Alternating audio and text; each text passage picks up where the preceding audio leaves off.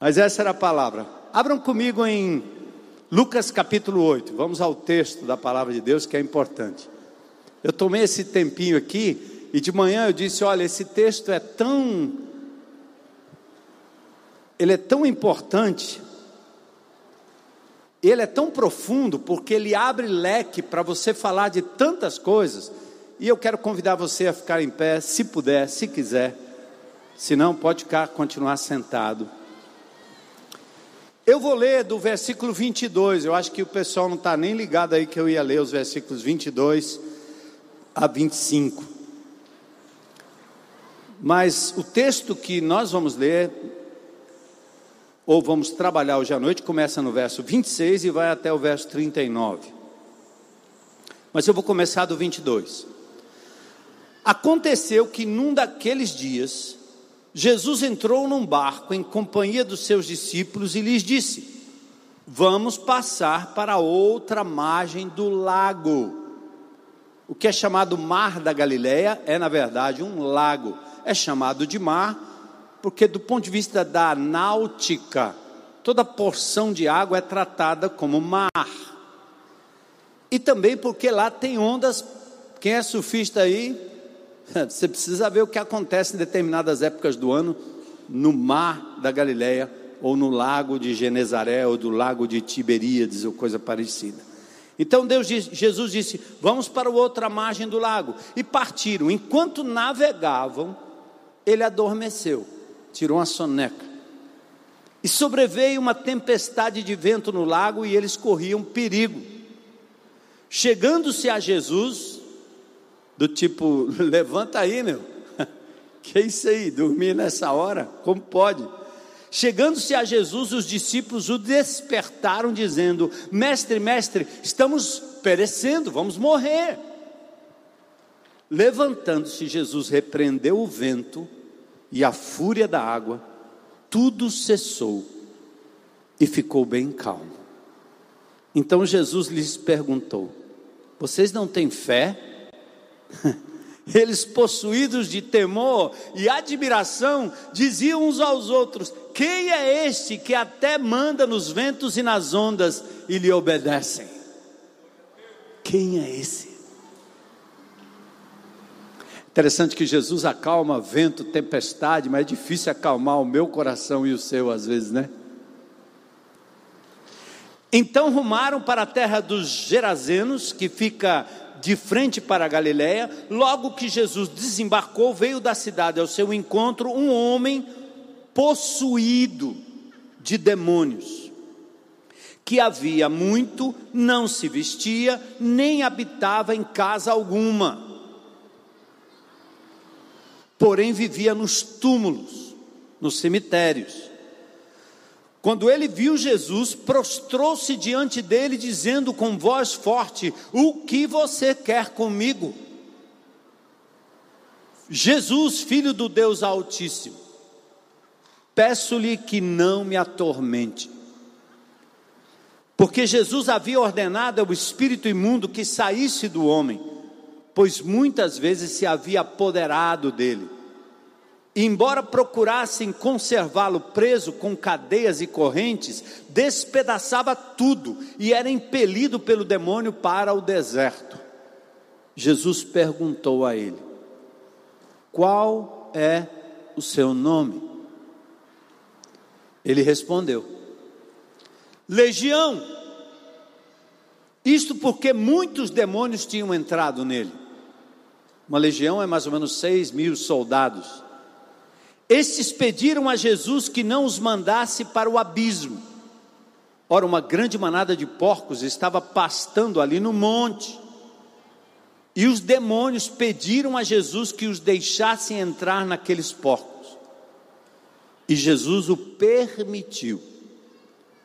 Tendo os demônios saído do homem, entraram nos porcos e a manada precipitou-se despenhadeiro abaixo para dentro do lago e se afogou. Vendo o que tinha acontecido, os que tratavam dos porcos fugiram e foram anunciá-lo na cidade e pelos campos. Então o povo saiu para ver o que tinha acontecido. Aproximando-se de Jesus, encontraram um homem de quem tinha saído os demônios, vestido em perfeito juízo, sentado aos pés de Jesus, e temeram. E algumas pessoas que tinham presenciado os fatos contaram-lhes também como o endemoniado tinha sido salvo. Todo o povo da terra dos Gerazenos pediu a Jesus que se retirasse. Sai daqui, pois ficaram com muito medo. E Jesus, entrando de novo no barco, voltou. O homem de quem tinha saído os demônios lhe pediu que o deixasse estar com ele. Jesus, porém, o despediu, dizendo: Volte para sua casa e conte tudo o que Deus fez por você. Então ele foi, proclamando por toda a cidade o que Jesus lhe tinha feito. Glória a Deus. Senhor, que teu Espírito abra nossa mente e o nosso coração para a tua palavra. E eu oro, Senhor, em favor da raça humana, dos brasileiros, dos cearenses, dos fortalezenses. Oro e intercedo por cada um aqui, cada família. Lembrando, Senhor, da loucura que temos enfrentado com essa pandemia. Pedindo que o Senhor traga alento, ânimo, força, dê razão para viver e continuar, celebrando cada fôlego de vida, cada dia. Oramos, Senhor, pela irmã Jamile, que está hospitalizada, Luiz Carlos. Oramos pela Ana Paula, pelo Marcelo e por tantos outros que certamente agora vem à mente de cada um de nós. Que o Senhor os visite de forma poderosa. O Senhor tem o controle de todas as coisas. Pedimos a cura, a restauração para a glória do teu nome. Te agradeço, Senhor, pela tua palavra que nos ensina acerca dos, das forças espirituais do mal e do bem que regem a terra e a nossa vida diária. Aumenta a nossa percepção, Jesus, e que teu Espírito nos faça compreender as verdades desse texto e que assim a gente possa perguntar o que é que Deus está me dizendo ou nos dizendo e o que faremos a respeito, hoje, agora e sempre.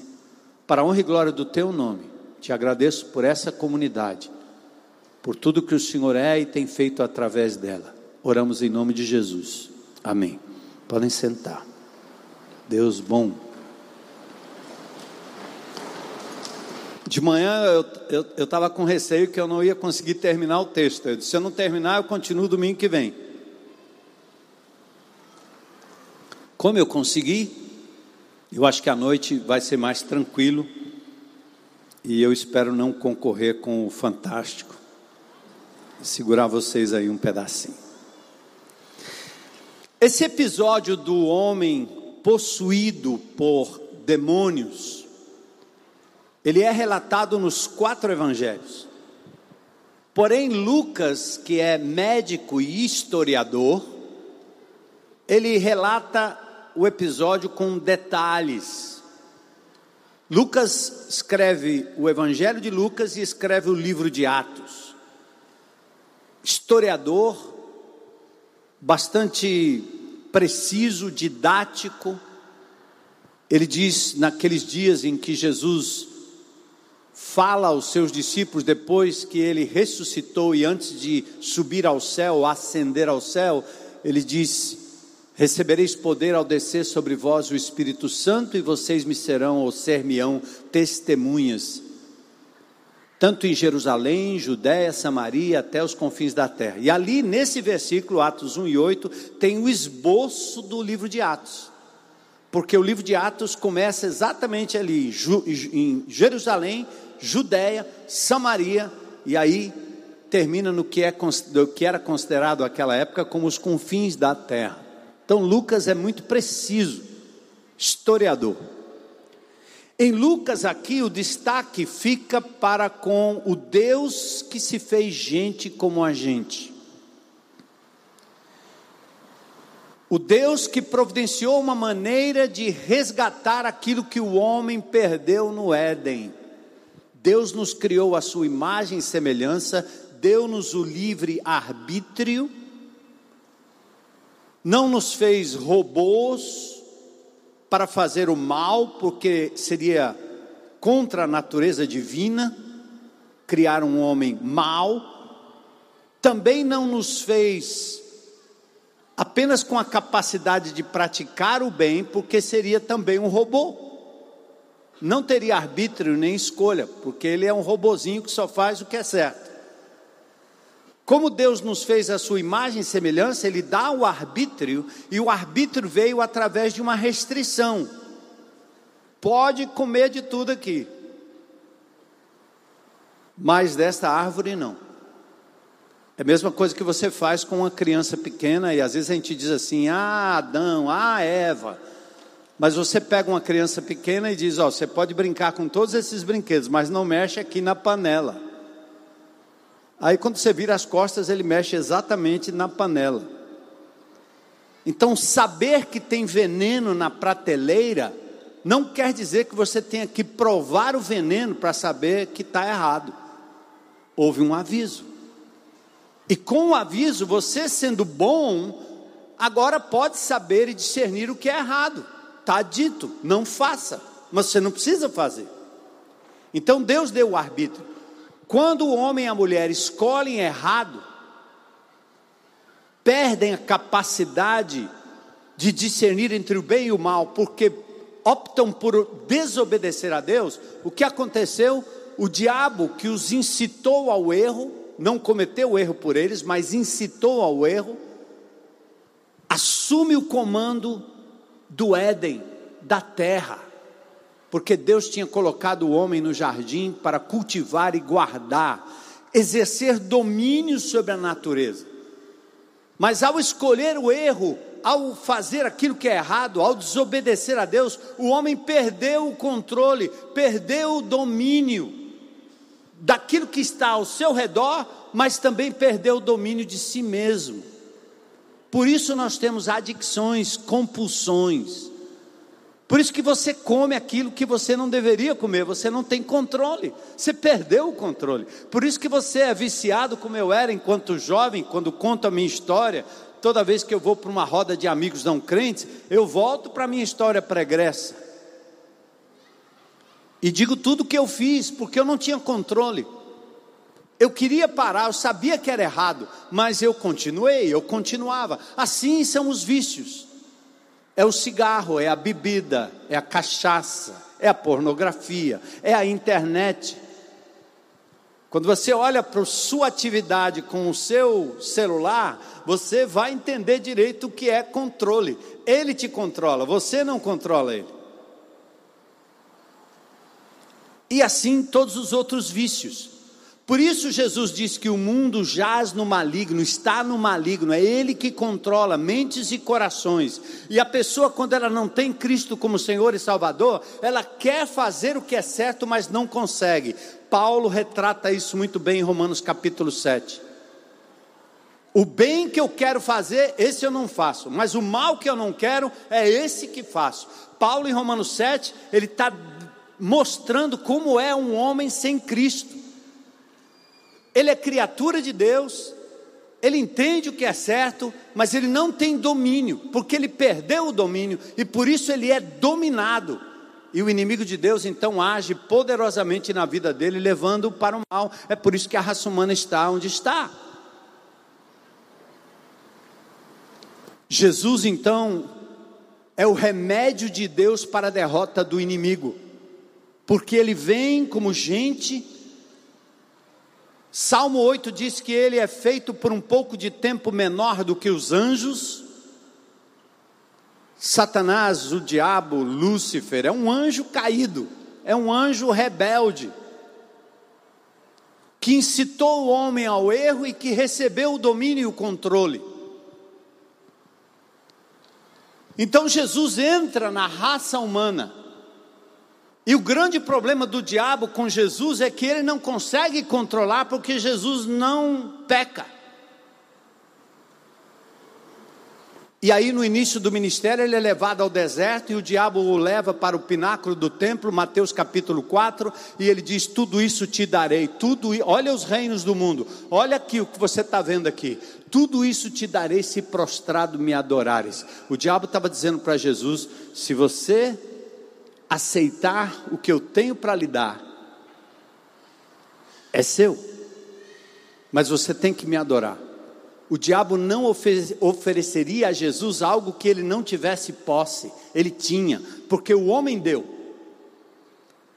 Quando Jesus derrota o inimigo na cruz do Calvário e o expõe à vergonha, ele ganha o direito de retomar a posse da terra. Ele ganha o direito de agora dizer: não, eu não preciso disso, não, eu não quero isso.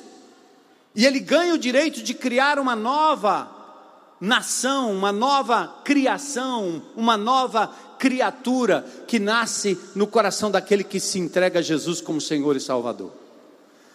E a estes o diabo não possui como este endemoniado aqui. A estes o diabo tenta, cerca, perturba. Como diz Pedro, que ele anda ao redor buscando a quem possa tragar. E Lucas aqui faz questão de mostrar o poder de Jesus sobre os demônios, para que você, como crente em Cristo Jesus, possa reconhecer o quanto você tem negligenciado o poder que está em cada um de vocês. E a possibilidade de lutar a luta não do ponto de vista humano, mas do ponto de vista espiritual, como diz Paulo em Efésios 6,12, nossa luta não é contra carne e sangue. Você está brigando contra o político, você está brigando contra o governador, contra o presidente, contra o prefeito, contra a mulher, contra o filho, contra o amigo, contra o vizinho, contra o patrão, contra o amigo de escola, o amigo do trabalho. Você está lutando que aquela pessoa está indo para cima de você e você esqueceu que a sua luta não é contra a pessoa, é contra principados e potestades que dominam não somente o ser humano, mas dominam ambientes. Jesus, quando encarna, quando se faz gente, ele cumpre o proto-evangelho de Gênesis 3,15. Quando Deus diz à serpente: Eu vou colocar inimizade entre você, Lúcifer, e a mulher, entre a tua descendência, Lúcifer, e o seu descendente, o descendente da mulher. Porque ele se referia a Jesus, que nasceria da Virgem e que entraria no grande embate com o diabo para a retomada do poder de controle da terra. Este, o diabo, lhe ferirá o calcanhar.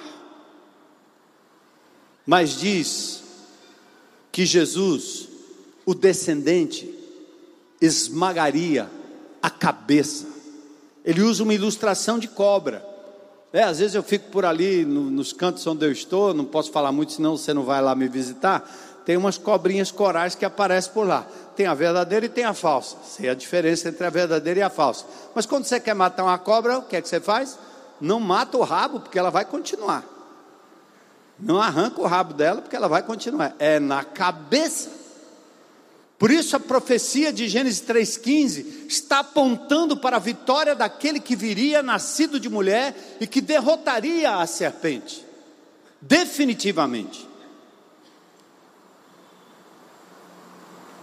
Esse querubim ofereceu para Jesus os reinos do mundo, mas na cruz ele triunfou deles, Colossenses 2, 14 e 15 tendo cancelado o escrito de dívida que era contra nós e que constava de ordenanças, o qual nos era prejudicial, Jesus removeu inteiramente, encravando na cruz e despojando principados e potestades, publicamente os expôs ao desprezo, triunfando deles na cruz. Na cruz, Jesus ganhou o direito de dominar. Na cruz, Jesus ganhou o direito de retomar o controle da terra. E isso não foi feito de imediato, porque o diabo ainda está reinando, mas é porque existe o tempo de Deus, a revelação de Deus. E se você tiver aperreado, como diz o cearense, preocupado, que as coisas parecem. Eu, eu, vejo algumas pessoas falando sobre o fim dos tempos de uma forma tão catastrófica, que eu fico pensando, será que a gente vai ficar só pensando na catástrofe? Porque eu prefiro reconhecer que o mundo vai de mal a pior, eu prefiro reconhecer que o diabo astuto, agonizando e sabendo que a hora dele está chegando, ele se enfurecerá contra os crentes de uma forma violenta e vai nos prender, vai nos perseguir, vai nos fazer tudo que ele puder fazer. Estão lembrados de Jó? O servo justo Jó? Deus permitiu que ele tocasse na carne de Jó, mas não na alma dele, porque pertencia ao Senhor. E Jó, apesar de ser um homem temente a Deus, sofreu na sua carne. Como disse minhas netas para mim esses dias que eu estava um tempinho com elas, mas como vovô que ama, dizendo algumas coisas sobre a vida delas, o futuro delas. Num determinado momento, ela disse: Vô, o amor dói, né? Por que o amor dói? Porque o amor não é laissez-faire, deixa rolar. O amor não é politicamente correto. O amor, ele não se manifesta com alguém que vê o outro na desgraça, vê o outro caindo no buraco e não diz nada.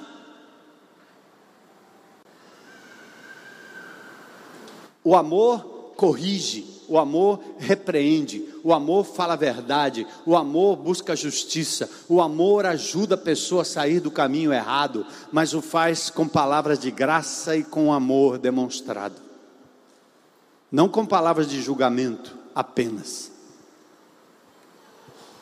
Mas quando você sentir que o mundo está indo de mal a pior e parece que tudo vai desabar na sua cabeça, abra em Apocalipse no capítulo 11, versículos 15 a 17 e veja lá o cântico. O sétimo anjo toca a trombeta e diz que ouve no céu grandes vozes.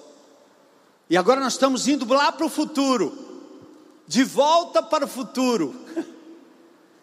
E o texto diz o seguinte: o reino do mundo se tornou de nosso Senhor e do seu Cristo, e ele reinará pelos séculos dos séculos. Este é o final, amados. Você acredita nisso? Esse é o enredo final. The end. Fim. Hein?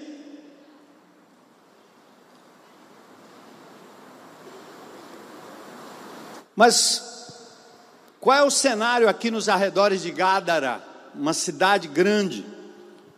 Aqui temos um ser humano preso, dominado por demônios. Ele é para aquela sociedade uma espécie de boi de piranha.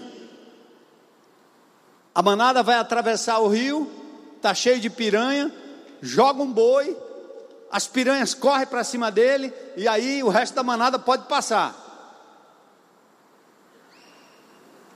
Alguns dizem assim: ah, pegou um para Cristo, ou ele é o bode expiatório. Esse maníaco é o bode expiatório da sociedade de Gádara. Um homem jogado de um lado para o outro e a sociedade não tem solução para o problema dele. Assim como nós não temos solução para aqueles que estão envolvidos nas drogas, no crime, na corrupção. Pessoas que estão se desmantelando do ponto de vista emocional, nós não temos solução. Nós mandamos para eles soluções paliativas. Esse homem era a mesma coisa. Quanto tempo, quantas vezes, jogado de um lado para o outro, mas ele se apresentou àquele que vinha demonstrando ser o grande libertador. Eis o maníaco possesso que se tornou um semeador. E agora eu quero chamar a sua atenção para o seguinte: enquanto nós estamos desafiando vocês a semearem a palavra de Deus, não descarte nenhum nenhuma pessoa, nenhum bandido, o serial killer, o estuprador, o bandido mais vil, tem jeito, porque a minha vida teve jeito. porque meus pecados não são menores do que os pecados que eu vejo em muita gente. Dos presídios aos palácios de Brasília. Hoje à tarde, nossa igreja voltou ao Centro Socioeducativo Patativa do Assaré, onde nós trabalhamos tanto tempo com menores infratores, porque nós acreditamos na recuperação do ser humano.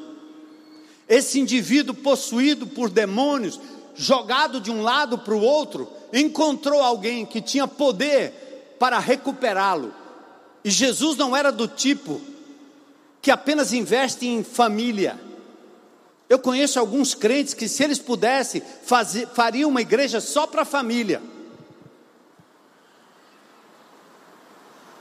Quer programa de criança para a família.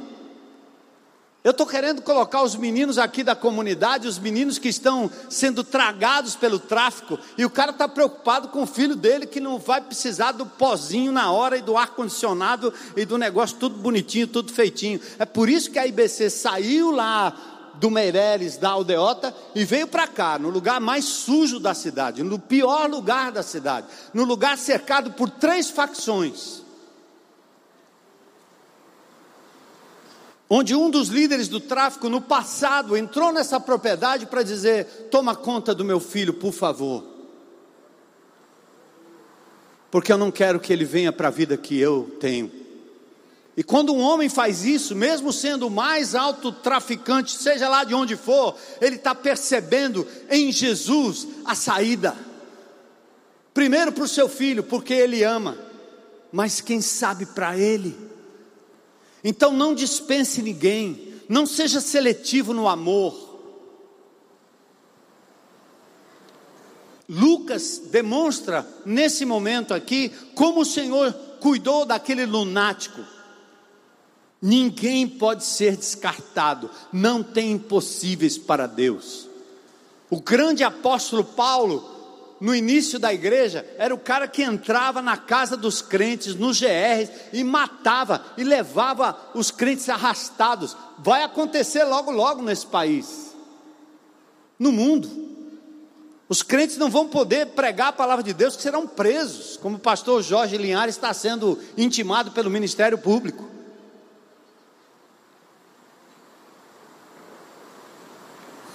Mas nós não vamos abrir mão de falar do amor de Jesus indiscriminadamente a qualquer um. Os impossíveis dos homens são possíveis para Deus. Lucas 18, 27. Seres humanos, aqui esse homem está possuído por demônios, né? Então eu tenho que abrir um parênteses para falar sobre isso. E a raça humana, nós seres humanos, temos uma fascinação pelo espiritual, pelo transcendental, sobrenatural. Na minha época, quando era criança, era o Zé do Caixão. Uh. O Mujica, né, com aquelas unhas enormes. É o novo, Zé do Caixão. Nem sabe o que é, né? Vocês não sabem nem quem era esse cara. Na minha época era o horóscopo, o tarô, o lobisomem, as cartas, as influências espirituais sobre a minha vida, o lobisomem na esquina, as almas penadas do cemitério. Aquilo nos fascinava. Como eu não tinha medo, eu andava, pegava minhas pipas dentro do, do cemitério, não tinha problema. Mas era um negócio, dava um arrepiozinho para entrar pelo, pelo portão ou pular um muro do cemitério. É interessante que na minha época eram esses personagens. Hoje a Wicca desperta na bruxaria moderna o instinto de quem procura o sobrenatural, como o encanto do Halloween, que era algo totalmente estranho aos brasileiros, agora está se tornando coqueluche da bruxa a bruxaria, os desenhos, os personagens. Pessoas cultas, inteligentes, ricas e pobres se submetem a cultos onde entidades incorporam pessoas. Eu vi isso, eu nasci dentro. de uma prática espiritual onde guias e pessoas incorporavam e ficavam ali na frente tremendo, e eu ali sentado, esperando a hora de receber o tal do passe para a cura, para o bem-estar. E hoje nós vemos a mesma coisa. Os jovens da geração Harry Potter, que tal?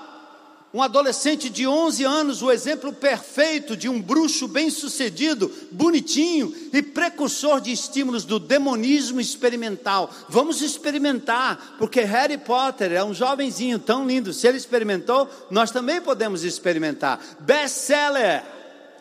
E aí nas escolas, quem nunca prestou atenção nos tabuleiros de Ouija? Nos jogos de elevador, no pique-esconde solitário do japonês, que mata crianças, nos jogos da meia-noite, no jogo do copo, no jogo da caneta, do compasso, e aí nós vamos lidando com seres espirituais por curiosidade, sem saber na verdade quem são e o que são, de onde vêm.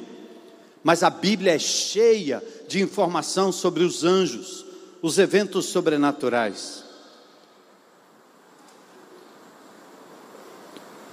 A Bíblia fala sobre demônios, a Bíblia fala sobre anjos, mas Jesus é aquele que expõe os demônios, expõe o próprio diabo.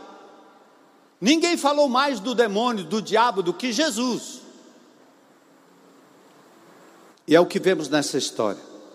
Vamos ao texto, versículo 26. Então rumaram para a terra dos Gerazenos, que fica de frente para a Galiléia. Vou mostrar um vídeo para vocês, para vocês terem uma ideia do que nós estamos falando do ponto de vista geográfico. Bora lá.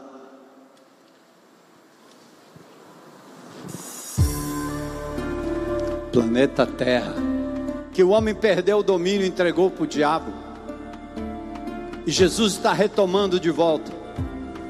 Israel, um pequeno país, menor que o estado de Sergipe, Mar da Galileia, Jerusalém, Gádara. Olha a visão aí, satélite, do lago da Galileia, que é chamado de Mar da Galileia. As cidades, Cafarnaum. Israel é muito pródigo na agricultura. Olha o Mar da Galileia, que lindo. O morro Aí o lugar onde provavelmente os porcos se precipitaram. Gádara e suas ruínas, uma cidade muito rica. As ruínas estão lá. Fazem parte da Jordânia. Estamos falando de uma grande cidade do Império Romano, uma das dez cidades autônomas ao redor do lago, do mar da Galileia era cidade de não-judeus, habitada por nobres, de uma cidade rica. Como toda cidade, Gádara possuía as suas estruturas sociais e espirituais, além de muita riqueza, muita luxúria, muita incredulidade, geralmente regidas por entes ou seres espirituais. A Bíblia trata desse domínio espiritual sobre países, cidades, entidades.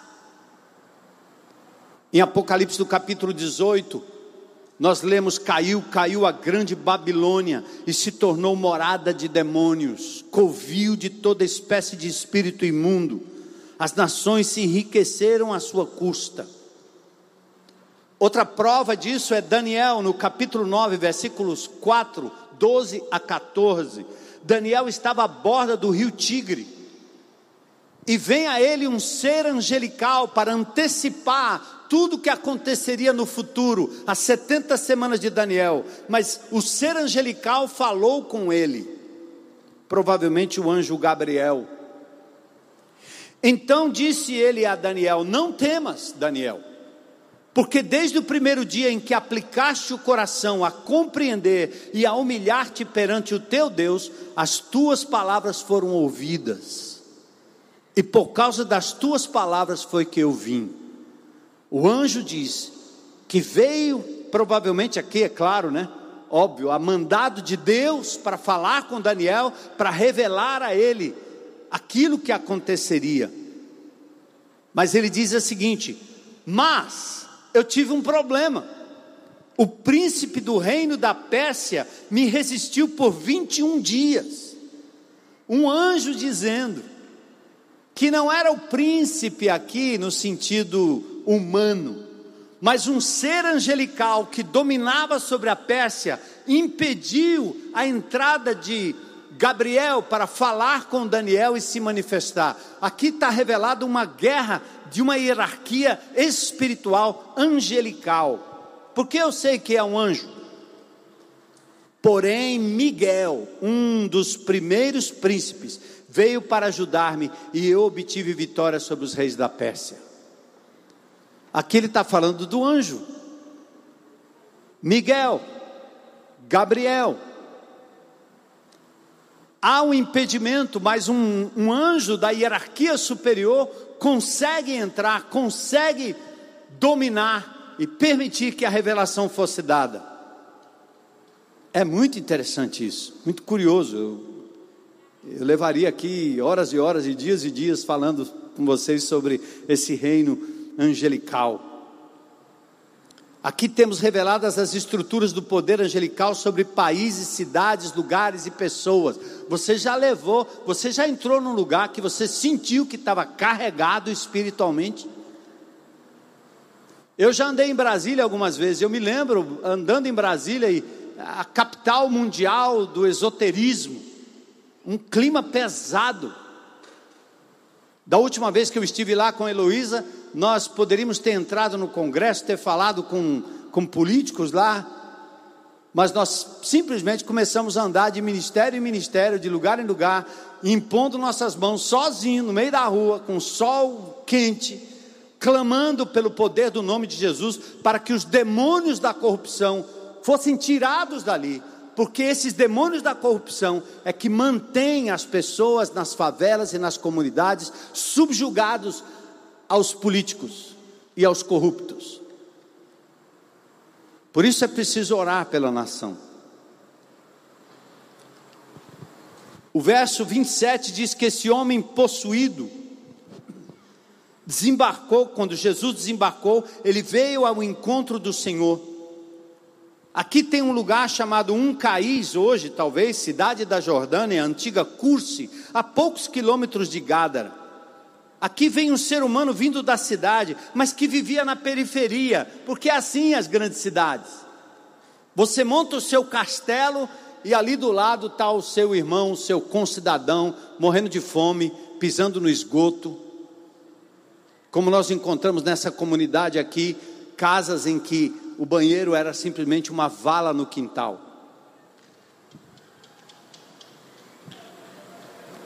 A sociedade faz isso. E ali não era diferente. Ele vivia em túmulos.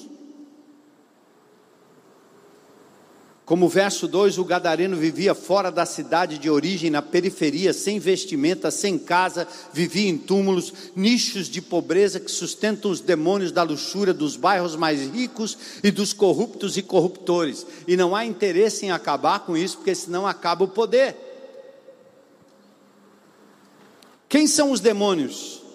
São seres espirituais anjos, 1 Pedro 3, 22, principados, Romanos 8, 38, arcanjo, Judas capítulo 9 e muitos outros textos, querubim, Ezequiel capítulo 9, serafim, Isaías capítulo 6, potestade, 1 Coríntios 15, 24, dominadores desse mundo, Efésios 6, 12, poderes, Romanos 8, 38, domínios e soberanias, tronos,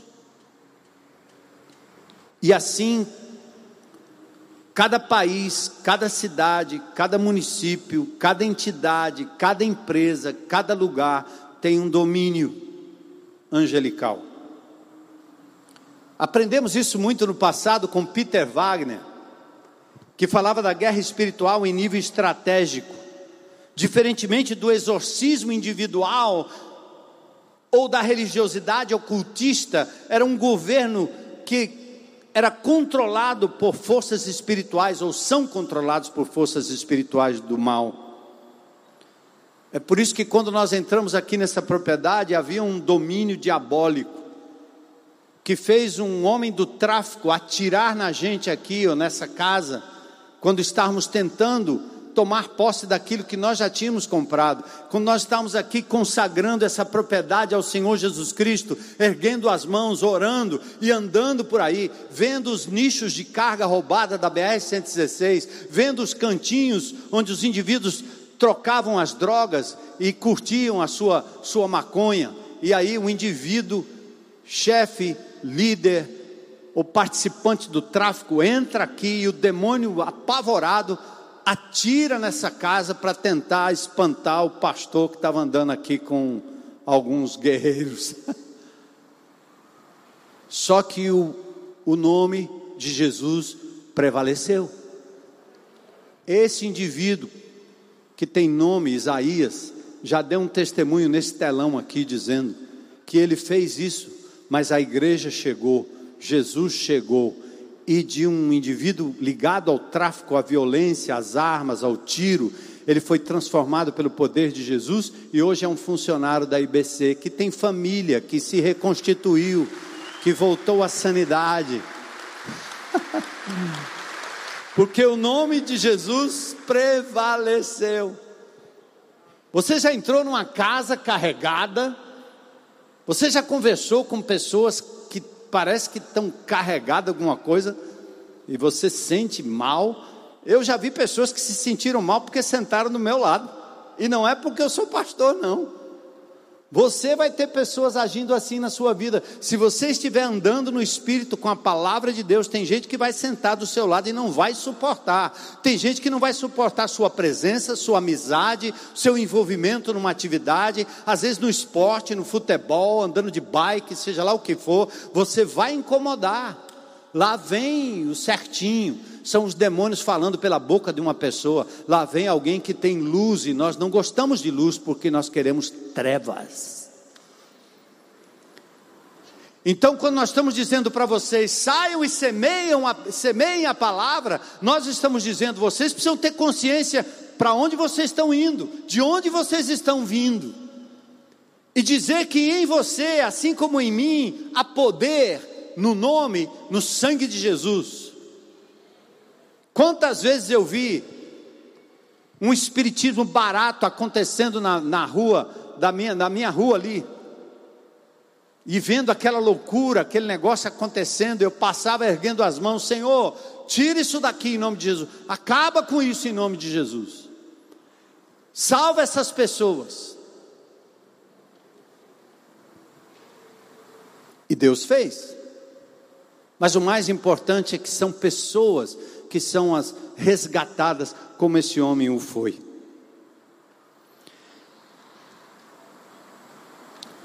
Olha o encontro de poderes, verso 28. Quando ele viu Jesus, aquele homem possuído, o que ele fez? Prostrou-se diante dele. Poderia ter guerreado, poderia ter brigado, mas o diabo é mais inteligente do que nós. E às vezes eu acho que o diabo teme mais do que nós tememos a Deus. Os demônios sabem quem é Jesus. Eles não seguem, eles não creem, eles não querem. Aliás, eles não seguem, não obedecem, mas eles creem, eles sabem que ele existe, eles sabem o poder que ele tem. Por isso, aquele homem possuído, ele se prostra diante do Senhor e com voz forte ele diz: O que você quer comigo, Jesus, filho do Deus Altíssimo? Gente, parece aqui um, Parece um culto, não é não? Hein? Os crentes não se dobram. Nós temos dificuldade de nos ajoelhar. O demônio faz com que aquele homem se prostre de joelho. Quem ajoelhou? O homem ou o demônio? Os dois. Ele prostrou-se em sinal de respeito. Lembra dos discípulos dizendo: Quem é este homem? Prostrou-se em sinal de respeito, e sua voz forte talvez denuncie o turbilhão no seu coração inquieto e escravizado, e a palavra é: O que você quer comigo? Por que você veio aqui interferir na minha vida?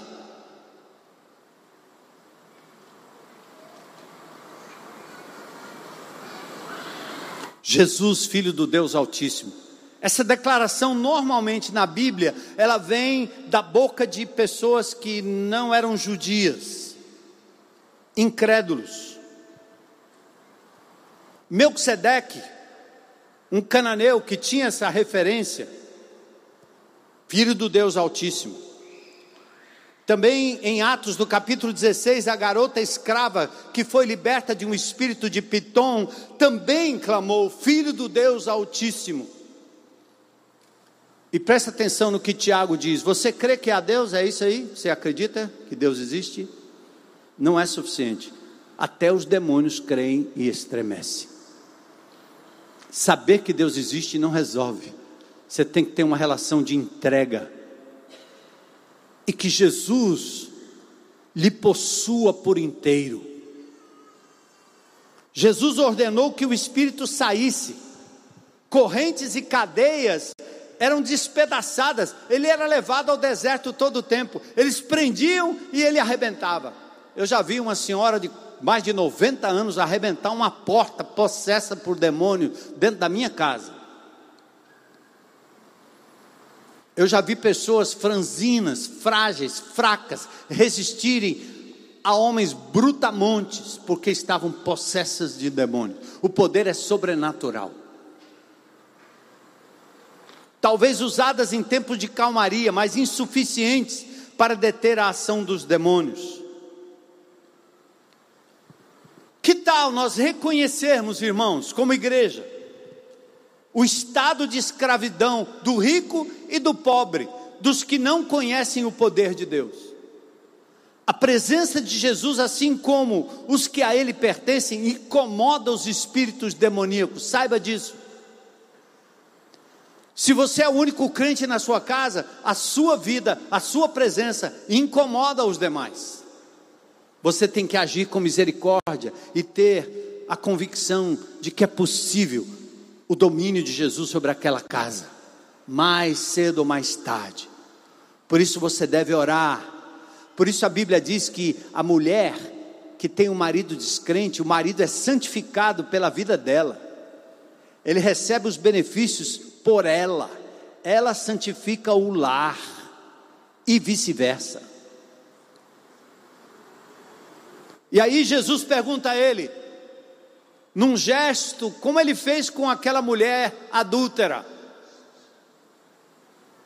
Jesus não está não, não tá falando com os demônios, ele perguntou ao homem: qual é o seu nome?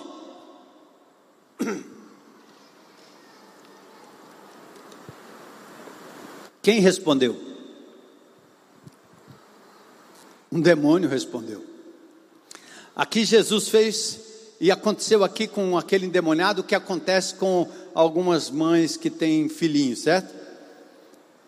Está com, com o neném, na, a criança no colo, no carrinho, você se aproxima e diz assim: Oi, bebê, que lindo, qual é seu nome? A mãe diz: Joãozinho. Eu olho para ela, minha senhora, não perguntei para a senhora. Mãe não tem essa mania? Querer botar palavra na boca da criança? Fala para o pastor que o seu nome é Joãozinho. Minha irmã, se aquieta aí que eu estou perguntando, deixa eu falar com a criança. Nenhuma comparação da mãe com o demônio aqui, certo? É só para dizer que quando Jesus fala com o homem, aquele que o domina responde no lugar dele. Recentemente eu me vi numa questão em que quem respondia não era o marido mas o dono, o que tinha domínio, o diabo falando através de outra pessoa. É assim que ele faz. Qual é o teu nome? Legião. Legião era um grupo de agrupamento de soldados romanos com quase 6 mil pessoas. Então esse homem representava uma legião de demônios. E aí vem o pedido. Os demônios pediram que não fossem jogados no abismo. O abismo na Bíblia pode ser morada temporária dos mortos como também a prisão temporária ou eterna dos anjos. Apocalipse capítulo 9, versículos 1, 2 e 11. Uma estrela caída do céu recebe a chave do poço do abismo e dele sai fumaça. O sol escurece, gafanhotos cujo rei é Abaddon e Apolião, Apolion. Figuras demoníacas. Os demônios não queriam ser presos. Apocalipse capítulo 20, versículos 1 a 3: um anjo desce do céu e ele tem a chave do abismo. Ele segura Satanás no milênio durante mil anos, o chamado dragão, a antiga serpente, presa por mil anos, sendo lançado no abismo que é fechado e selado. Aqueles demônios disseram: Não nos mande para o abismo. E aí tinha uma manada de porcos. Marcos falam que eram dois mil. Se fossem judeus os donos, eles estariam contrariando a lei judaica que não permitia que o judeu criasse porcos. Então, os animais estavam sofrendo, sim, foram precipitados. Mas eles sofreram por consequência do pecado da raça humana. E naquele momento, sob a permissão de Jesus, os animais se tornaram evidência física da libertação daquele homem. Seres espirituais encarnam pessoas e encarnam animais. Eu já vi isso num terreiro de macumba, que eu já frequentei. Eu vi um galo tomando cachaça, incorporado por demônios, cacarejando de um jeito que galo não cacareja daquele jeito nunca. Por isso que no, em Gênesis tem a figura da serpente, encarnada por Lúcifer, dialogando com a mulher. Da mesma forma que a jumenta de Balaão provavelmente foi incorporada por um anjo do bem para falar com Balaão. Os animais podem ser incorporados por demônios. E hoje que a gente tem os pets em casa, né? Tome cuidado.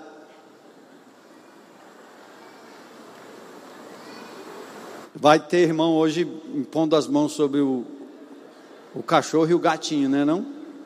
Faça logo em nome de Jesus. Você esqueceu de consagrar ele ao Senhor? Tudo que Deus me dá, tudo que eu compro, do alfinete a um carro, eu entro e oro consagrando ao meu Senhor Jesus Cristo. É dele, não é meu, por isso eu cuido. Faça isso. Jesus permitiu, porque Ele está no comando. Ele não ordena que os espíritos entrem nos porcos, mas Ele permite, e o resultado corroborou para a conversão e glória do nome de Jesus. Os porcos morreram afogados. Qual é a razão que eles morreram? Não sei. Porcos, o porco sabe nadar, mas os demônios não deixaram. Aliás, tem uma ilha aí no Caribe chamada Ilha Big Major K, que o povo vai lá para nadar com os porcos. Só que, na verdade, a Sociedade Protetora dos Animais deveriam ir lá, porque os porquinhos que ficam expostos ao sol pegam câncer de pele. E eles são revezados e levados para uma outra ilha para serem mortos lá. E os turistas vão lá tirar foto nadando com porquinho. Coitado dos porquinhos. Os porquinhos. Aí veja o que aconteceu no verso 5 os donos dos porcos agora viraram testemunhas. Se vocês se calarem, as pedras falarão. Olha os donos dos porcos aqui, com interesse comercial, porque eles tinham perdido pelo menos dois mil porcos. Vendo o que tinha acontecido, os que tratavam dos porcos fugiram e foram anunciá-la à cidade pelos campos tratadores de porcos anunciaram na cidade e nos campos, semearam de um jeito ou do outro, crendo ou não crendo, eles disseram: tem um homem aí que está bagunçando o negócio.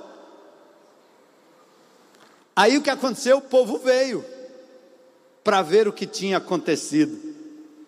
Aproximando-se de Jesus, encontraram o homem. Como é que viram o homem? Quando o povo veio, quando algumas pessoas da cidade, ou um grande grupo da cidade, chegou até aquele lugar, o que que eles viram? Aquele homem que por anos a sociedade não tinha remédio, a medicina não tinha remédio, A psicologia não tinha remédio, a psiquiatria não tinha remédio. Ele foi tratado talvez como um lunático e o problema dele era espiritual.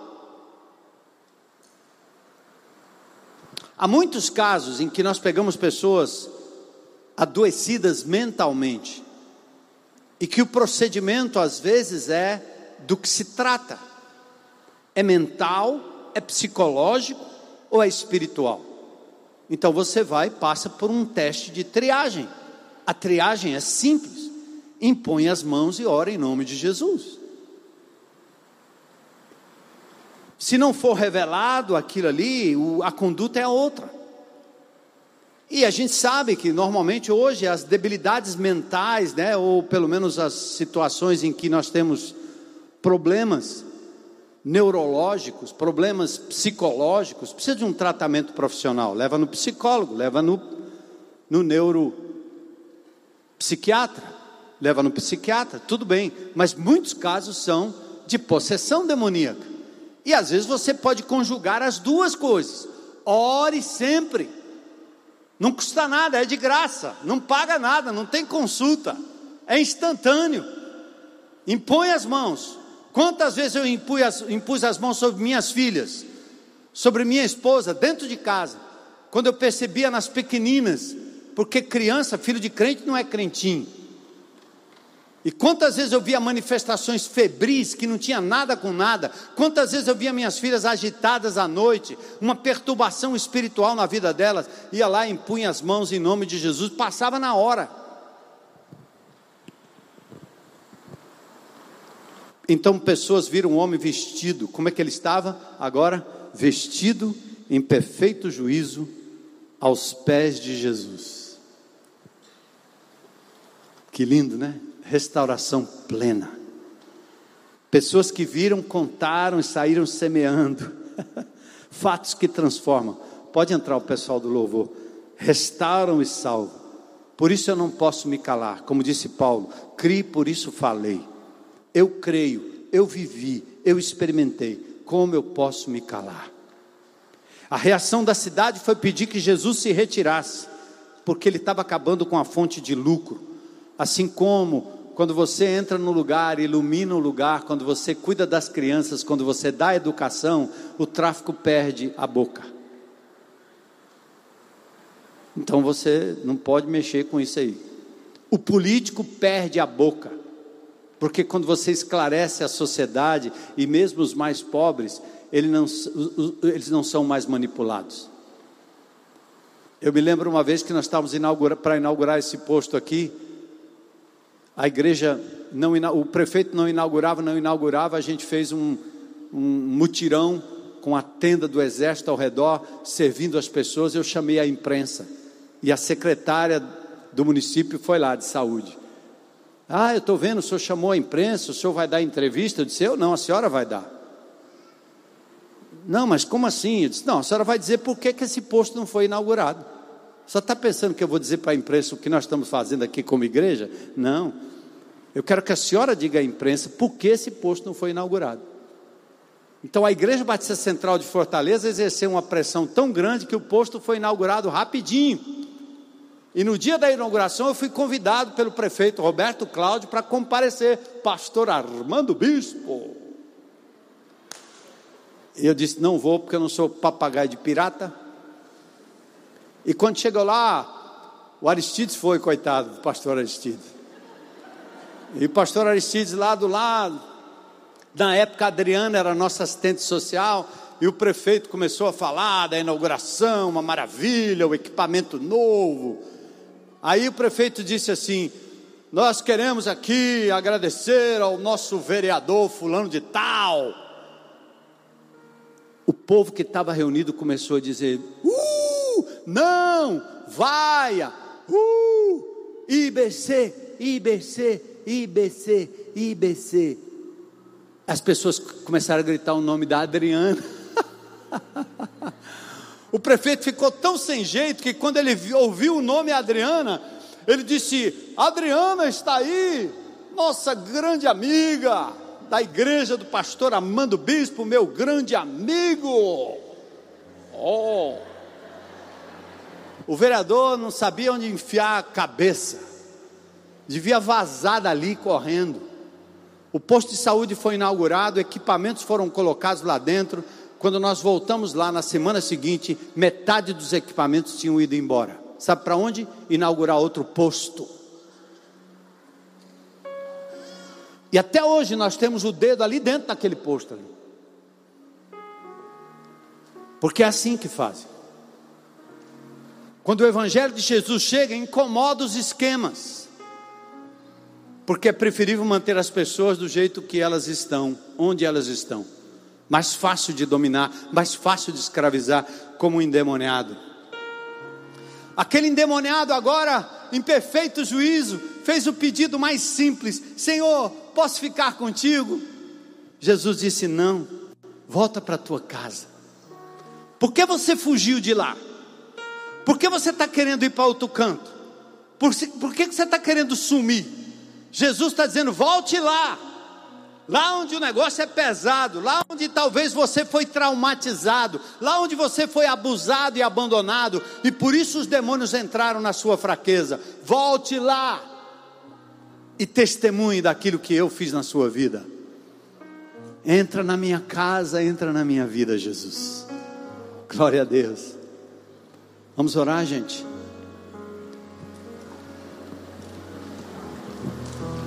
O Espírito do Senhor está sobre você, como está sobre mim, está sobre nós. E nos foi dada toda a autoridade nos céus e na terra para invadirmos os redutos do diabo.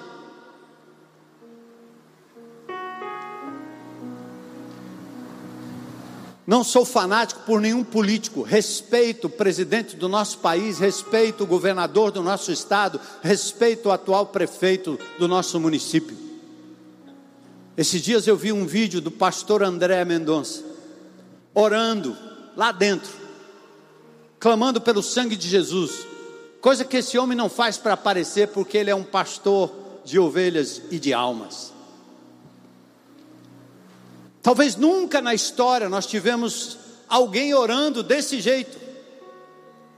E você trabalha na prefeitura, você trabalha no estado, onde quer que você trabalhe, toda vez que a gente entra no gabinete de qualquer secretário de estado, secretário de município, nós vamos lá para orar. Doutora Socorro França, muito querida, não sei nem se ela está nos ouvindo, de vez em quando ela nos chama, pastor, vem aqui orar, que o negócio está pesado. Você tem essa autoridade. Entra por onde você for. Lembra aquele texto? Onde pisar a planta do vosso pé, vou tenho dado. Entra na autoridade do nome de Jesus e toma posse. Isso aqui não é privilégio de pentecostal. Nós somos pentecostais, porque o Pentecoste foi quando a igreja começou. Pentecoste é para quem tem o Espírito Santo de Deus, e nós todos temos. Amém?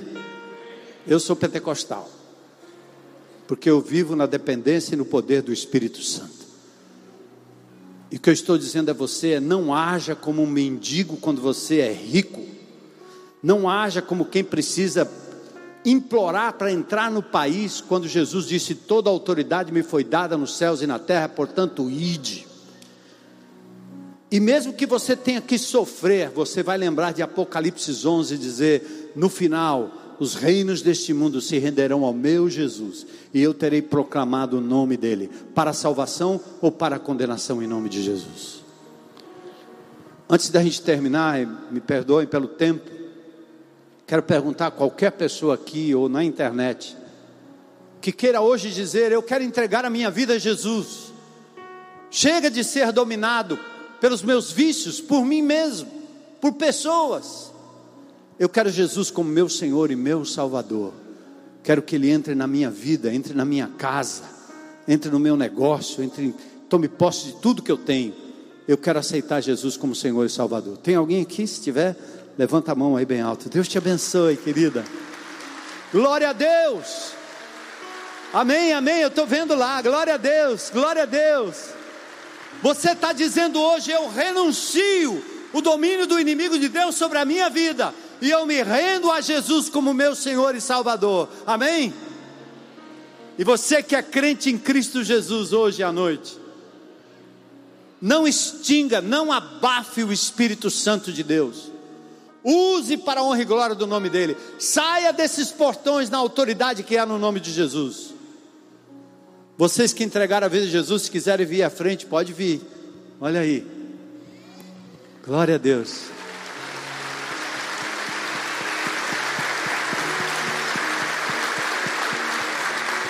Deus te abençoe, cara. Deus te abençoe, menino.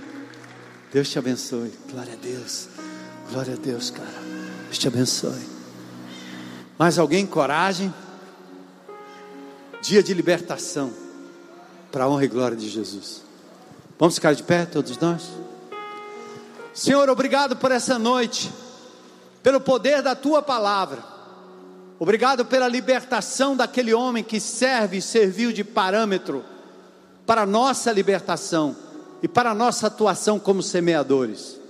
Misericórdia deste mundo perdido, misericórdia do nosso país, do nosso estado, do nosso, do nosso município, misericórdia do nosso bairro, do nosso condomínio, da nossa rua, da nossa casa, misericórdia da nossa família, Senhor misericórdia da nossa escola, que agora retoma e retorna, que tenhamos coragem de fazer prevalecer ali o teu nome, a tua glória, Senhor.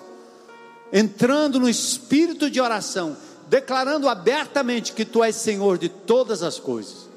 Leva o teu povo, Senhor, ao momento de semeadura na tua presença. Obrigado por essas vidas que se entregaram a Jesus aqui, ou que está ali, Senhor, na internet também. Completa a tua obra para a honra e glória do teu nome, pois nós te adoramos e te louvamos em nome de Jesus. Amém. Amém. Glória a Deus.